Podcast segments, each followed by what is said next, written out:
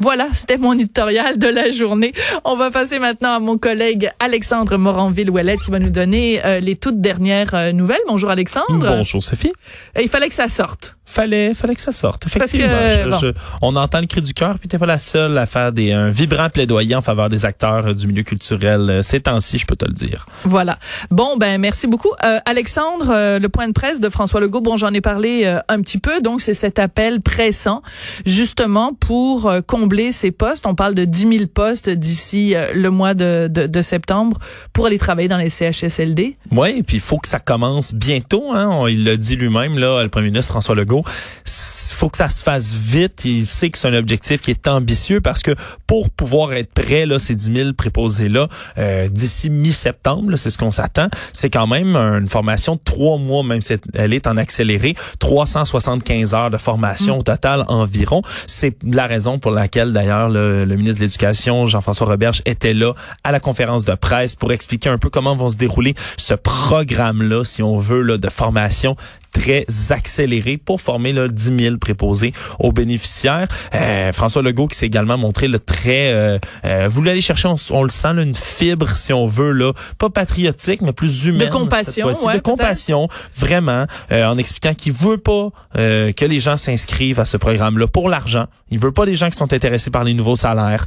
Euh, il dit, on veut des gens qui sont là parce qu'ils aiment les aînés, parce qu'ils veulent, puis ils vont poursuivre la formation à terme. Euh, il dit qu'il va avoir des postes perman- permanents maintenant. Les salaires sont bonifiés, puis il se sent pas mal du tout. Il dit, je sais qu'il va falloir faire des ajustements avec le, le, le, le privé, entre Mhm, autres. hein ben oui. les, les centres, les CHSLD privés, mais il dit je, je me sentirai jamais mal, puis je vais toujours prendre et accepter la critique également de trop payer ou de mieux payer nos préposés aux bénéficiaires, c'est toujours extrêmement bon. Alors euh, voilà, ça, ça c'est c'est ce qu'on a dit là, c'est le slogan. On a besoin du meilleur de toi qui caractérise cette nouvelle Ah, campagne ok. publicitaire. Parfait, parce que finalement, ce que tu nous disais, c'était des choses qu'on qu'on qu'on qu'on savait déjà. Là, c'est pas c'est pas c'est pas toi que je critique, c'est juste euh, c'est de l'information qu'on qu'on avait déjà. Donc, il sort ce slogan-là. Oui, bien avec les nouvelles annonces là, qu'on a vues, euh, je sais pas si tu as eu l'occasion de, de- de les écouter là. Il y a deux spots publicitaires télé, euh, internet évidemment également qu'on Ouais, qu'on peut entendre. Euh, Puis c'est très humain vraiment là de, de ma conclusion là, de ce que j'ai pu entendre de tout ça. C'est vraiment la fibre humaine. On parle pas de conditions de travail, on parle pas de salaire euh, dans ces pubs là. C'est vraiment on mise, on met en, en scène par exemple une jeune femme euh, dans la vingtaine comparativement avec une, une vieille dame euh, fin euh, 80 euh, qui euh, explique là, toi, elle aussi a déjà été jeune, maintenant a Mhm. besoin de toi, de ton énergie, de ta fougue, de ton sourire et blablabla. Donc Formidable. c'est vraiment, on misait sur euh, sur euh, le, le- le côté humain des gens. Si on parle des bilans également là, des pour tout ce qui est des cas et des décès, euh, c'est 239 nouveaux cas de Covid qui sont apportés au Québec pour un total de 51 543. Du nombre de décès, c'est 52 autres décès également. Il y a moins de 10, il y a moins 10 hospitalisations pardon euh, aujourd'hui par rapport à, à hier. Puis deux personnes ont quitté également les soins intensifs. Donc euh, le bilan qui continue, si on veut, de se stabiliser. Décès, c'est toujours déplorable, quand même haut dans la cinquantaine, mais pour les cas, c'est une deuxième journée qui se marque par un nombre là, euh, beaucoup plus bas que celui qu'on a pu enregistrer dans les dernières semaines. Excellent. Euh, point de presse de Justin Trudeau, qu'est-ce qui est ressorti euh, de tout ça? Point de presse de Justin Trudeau, pas de véritables grandes annonces. A continué à marcher sur des œufs un peu autour de la question des États-Unis lorsqu'il était questionné en point de presse, euh, parce qu'évidemment, il a continué à parler qu'au Canada, il fallait continuer à combattre le racisme, qu'il fallait euh, faire tous les efforts nécessaires pour enrayer tout ça, mais bien peu de mots pour qualifier puis commenter la situation aux États-Unis, on le comprend Mais fais attention. faut faire extrêmement attention, effectivement. Euh, également, là, il, a, il a tenu à réitérer qu'il y avait des contrats pour des millions de seringues, euh, entre autres, en vue d'un prochain vaccin. Euh, continuer à parler de partenariats ici au Canada pour produire du matériel médical, pour pas qu'il y ait de pénurie. Donc, euh, c'était surtout euh, de ça qui a été question là, aujourd'hui. Pas de grandes annonces, euh, d'autres appels donc à cesser le racisme. Il a également été questionné par rapport, entre autres, à la question de la Cisjordanie, l'annexion de la Cisjordanie Mhm. par euh, l'État d'Israël. Euh, on le sait aujourd'hui, il y a plus y a une lettre qui a été présentée là, par plusieurs anciens ambassadeurs, anciens officiels gouvernementaux de diplomatie canadienne qui appelaient là, le gouvernement à agir et à réagir à, à tout ça. Encore une fois, là, pas de véritable réponse concrète de la part de Justin Trudeau euh, dans tout ça. Euh, prônait une discussion là, à deux, une solution à deux États, rien d'unilatéral. A mentionné qu'il s'entretenait avec Benjamin Netanyahu, là, le premier ministre d'Israël, mais euh, pas de réponse là, extrêmement concrète dans tout ça. Donc euh, un point, un point de presse plus de mise à jour, mais aucune nouvelle annonce du côté du gouvernement fédéral. Alors Air Canada, qui euh, quoi, ils veulent, ils veulent revenir en arrière dans la transaction avec Air Transat, c'est quoi les détails? Ben écoute ça, tout ça évidemment là, c'est des, ça a été c'est des informations qui parviennent de selon le, le, le, bureau d'enquête là et autres sources là, trois sources informées des discussions là en coulisses euh, dans, dans divers médias. On dit que là après avoir fait monter les enchères, on s'en souviendra pour acheter euh, Air Transat, Air Canada souhaiterait finalement que le gouvernement fédéral l'empêche d'avaler euh, Air Transat parce que là évidemment avec la pandémie, la situation a un petit peu changé. Ben c'est ça, hein, on s'en souviendra. En août dernier Air Canada qui avait bonifié son offre d'achat de 13 dollars jusqu'à 18 dollars, il était prêt à allonger 720 millions pour mettre la main sur Air Transat, mais là le problème, c'est qu'on attend toujours le feu vert de Transport Canada. La décision n'a pas encore été prise dans tout ça, mais il ferait comprendre en ce moment au gouvernement, il leur demanderait de stopper cette transaction-là, finalement, parce que ben, avec la crise, c'est un peu inutile, on sait. Les voyages aériens sont, sont, sont tous là, caduques en ce moment. Il y a rien qui se... À 95% Ouais, à 95% Il y a presque rien qui se promène. Puis là, en plus, l'action euh, d'Air Transat depuis le 1er janvier euh, dernier est passée de 16 et 19 à 5 et 88. L'action, là, c'est une chute de 60 4 euh, donc là, on, parle le, creux, en fait, 5,88, c'est au creux au mois de mars, je rectifie, mais quand même une, une chute majeure de l'action qui montrait que les investisseurs sont plus tant confiants, putain intéressés par la transaction. Donc maintenant, Air Canada qui voudrait revenir en arrière, mais ça c'est plus entre leurs mains. Alors euh, reste à voir ce que le gouvernement va choisir là-dessus. Justin Trudeau a d'ailleurs été interrogé aussi euh, en marge de son point de presse, mais pas de véritable réponse ni de leur côté ni du côté de Transport Canada. Euh, on revient sur le sujet de, de la COVID plus directement. Le Saguenay qui, qui assouplit vraiment beaucoup ses règles. Oui. Il faut dire que là, il y a très peu de cas. Hein? Oui, effectivement. Là, dans le reste du Québec, il y a beaucoup moins de cas, évidemment, que dans la région du Grand Montréal. Mais là, c'est la ville de Saguenay, c'est les règles qui vont être assouplies pour soutenir, entre autres, les restaurants et les bars de ces cinq centres-villes.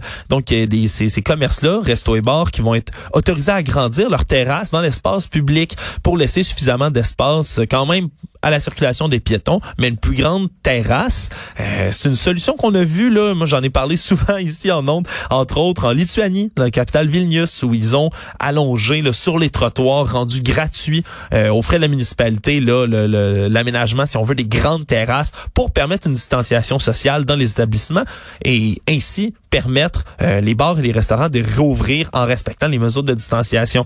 Évidemment, remplir une demi-terrasse, c'est pas assez pour assurer des énormes revenus, mais c'est mieux que C'est mieux que rien. Euh, donc, c'est une solution qui semble être avancée par Saguenay. Super intéressant.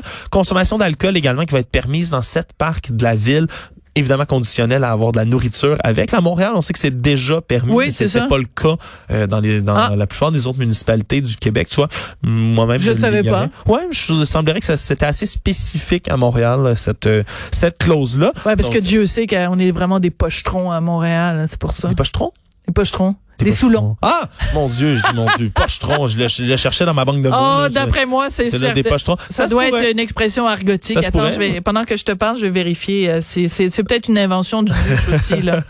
non, mais ça serait, c'est bon, ben quoi qu'il en ah, soit, là. Pochetron. Mais je sais pas pourquoi ils le mettent au féminin. euh, individu abusant des boissons alcoolisées, synonyme ivrogne, alcoolique, buveur, invétéré. Ah bon, ben voilà. Bon, mais t'as appris un nouveau mot. C'est euh, dit. Ben merci Sophie. Hein, je suis toujours. Euh, je sais pas pourquoi je connais ce mot-là puis toi tu le connais pas.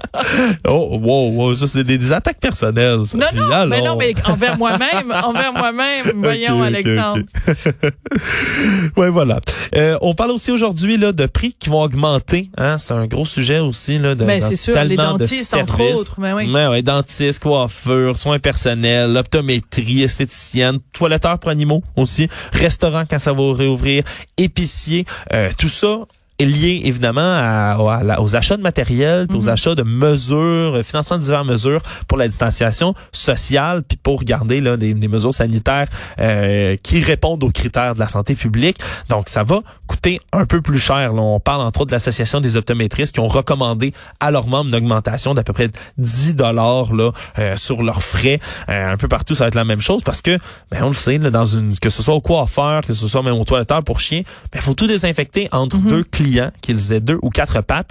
Euh, c'est compliqué. non, mais faut, faut c'est bien dit, c'est bien dit. Il y a moins de chaises, puis il y a, bref, faut que ça compense un tout petit peu, puis dans tous les cas, euh, je pense que les gens vont y aller quand même. Alors c'est certain que ça coûte plus cher. Même chose, on savait déjà que le panier d'épicerie, euh, le prix allait augmenter, mais le taux d'inflation alimentaire il est à 3,4% C'est presque quatre fois plus élevé que le taux d'inflation général au Canada.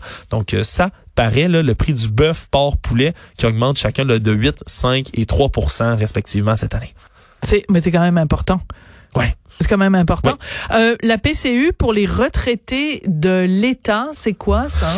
C'est un sujet qui a fait jaser un peu parce qu'on s'est rendu compte que ben, les pensionnés de l'État, hein, on le sait, tout, tout, ce qui est policier, entre autres à la retraite, les rangs de la fonction publique fédérale, provinciale, municipale, euh, etc. Mais souvent, des jeunes retraités vont euh, demeurer actifs, vont offrir des services à contrat dans leur domaine d'expertise ou autre. Bien, c'est les pensionnaires d'État, peu importe le montant de cette pension-là qu'ils reçoivent, chaque mois, ben, qui ont perdu leur boulot d'après peuvent empocher la prestation canadienne d'urgence de 2000 dollars ah, par mois en plus de la rente de retraite là et ça a été découvert là, un peu plus tôt. Mais euh, c'est ce qu'on appelle communément du double dipping, euh, excusez mon chinois. Oui oui, ben la, double trompette hein, Oui, la double trompette. oui, on peut le dire, on peut le dire comme ça parce que c'est ça, revenu de pension aucune incidence sur l'admissibilité de la PCU. Donc, euh, le député conservateur, entre autres, Alain Reyes, qui est également le, le, le, lieutenant politique pour le Québec du parti, qui, lui, là, était appelé vraiment là à un changement de tout ça. Il dit que le programme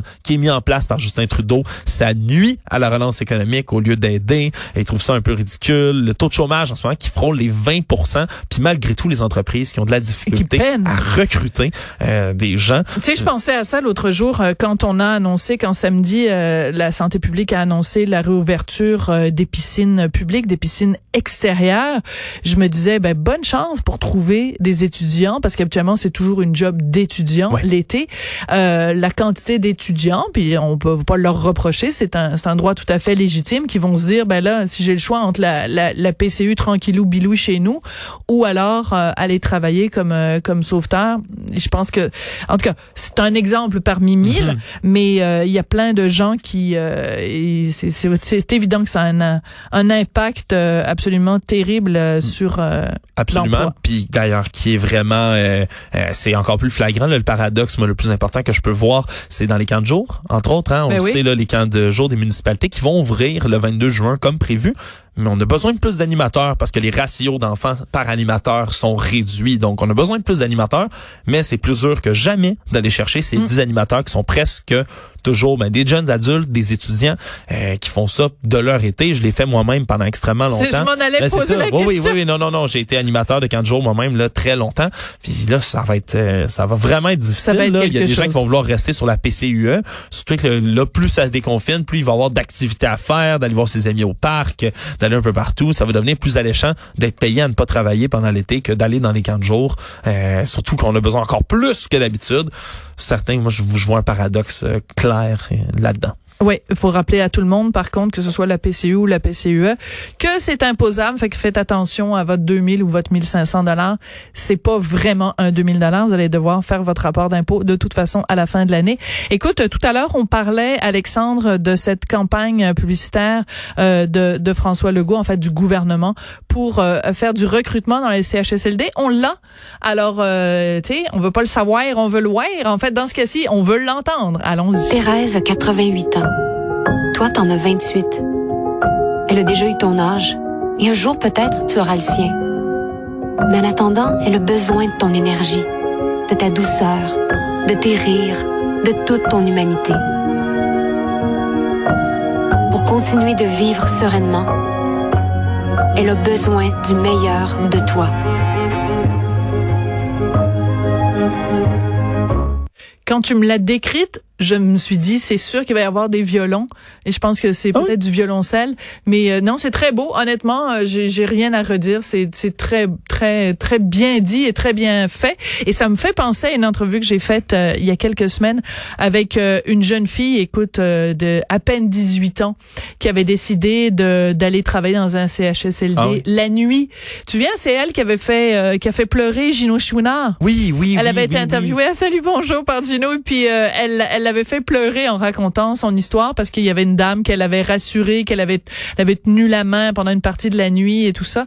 Donc euh, j'ai pensé à cette je- jeune Ouais. fille là et c'est en effet le, le le le vivre ensemble entre générations. C'est une, Ouais. une très belle une très belle publicité. C'est vraiment, c'est vraiment maintenant ce que ce que veut euh, mettre de l'avant le gouvernement de François Legault. Là, François Legault qui, d'ailleurs, là, a fini un peu sa première élocution en disant que si euh, régler le problème des CHSLD, c'était la seule chose qu'il pouvait faire dans son mandat, ben il serait satisfait quand même. Alors euh, voilà un problème auquel ils veulent s'attaquer clairement. Et ma collègue Maude Boutet me signale euh, la chose suivante parce qu'on parlait des camps de jour euh, tout à l'heure. Attends deux secondes. Il faut que je remonte sur mon ordinateur. Tu sais, ma tante Sophie puis les ordinateurs. Le gouvernement qui a annoncé une entente de 11 millions ce matin avec les camps de jour pour avoir plus d'animateurs, plus de lo- locaux et de l'équipement de protection. Donc, euh, Ah, mais nous- 11 millions, euh, voilà, qui va être annoncé euh, tantôt. Excellente nouvelle, ça avait échappé à mon radar. Je suis bien content d'entendre. Ben c'est pour ça qu'on fait un travail d'équipe, tu vois. Tu lances une balle, puis la Maud la rattrape au bon, puis là elle me l'envoie. C'est puis, fabuleux. euh, après ça sort en onde, puis euh, c'est tout, c'est tout un, un beau travail d'équipe. Merci beaucoup Alexandre euh, Moranville-Ouellette. Euh, on se retrouve après la pause. On va parler avec quelqu'un qui a travaillé pendant longtemps avec les forces armées et qui dit rien de moins que la chose suivante. Si jamais Justin Trudeau retire les forces armées CHSLD, il va avoir du sang sur les mains. On en parle après la pause.